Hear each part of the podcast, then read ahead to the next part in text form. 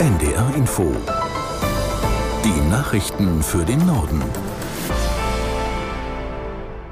Um 19 Uhr mit Milad Kupay. Die weltweiten Treibhausgasemissionen sind im vergangenen Jahr auf den Rekordwert von 57,4 Gigatonnen gestiegen. Das sind rund 1,2 Prozent mehr als 2022.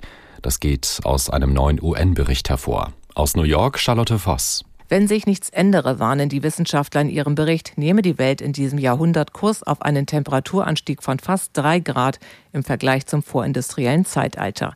Sie appellieren besonders an die G20, den Klimawandel stärker zu bekämpfen. Schließlich entfielen allein auf die 20 führenden Industrie- und Schwellenländer 76 Prozent der weltweiten Treibhausgasemissionen. Bei der Vorstellung des Berichts in New York zeichneten die Verfasser ein düsteres Bild vom drohenden Schmelzen der Eisschilde, vom Austrocknen des Amazonas Regenwaldes. Die Ratsvorsitzende der Evangelischen Kirche in Deutschland und Präses der Westfälischen Landeskirche Kurschus legt ihre Ämter nieder. Damit reagierte die 60-Jährige auf Vertuschungsvorwürfe. Aus Hannover Florian Breitmeier. Sie sei mit dieser Entscheidung mit sich im Reinen, erklärte Annette Kurschus in Bielefeld. Um Schaden von der Kirche abzuwenden, gebe sie beide kirchlichen Leitungsämter zurück. Zu jeder Zeit habe sie nach bestem Wissen und Gewissen gehandelt. Grund für die Rücktrittsentscheidung sind staatsanwaltschaftliche Ermittlungen wegen mutmaßlichen Missbrauchs gegen einen ehemaligen Kirchenmitarbeiter, den Annette Kurschus seit Jahrzehnten sehr gut kennt.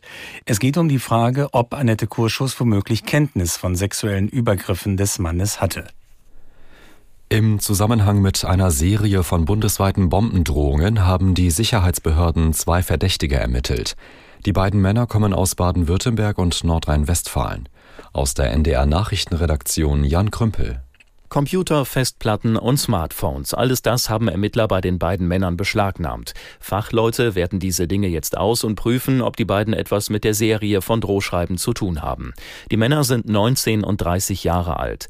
In den E-Mails haben sich unbekannte Täter immer wieder unter anderem als Mitglieder der Terrorgruppe Hamas oder des IS ausgegeben und damit gedroht, viele Menschen zu töten. Oft wurden dadurch große Polizeieinsätze ausgelöst. Bei uns im Norden musste beispielsweise der Flughafen Hamburg wegen einer Bombendrohung gesperrt werden. Auch einige Schulen waren betroffen.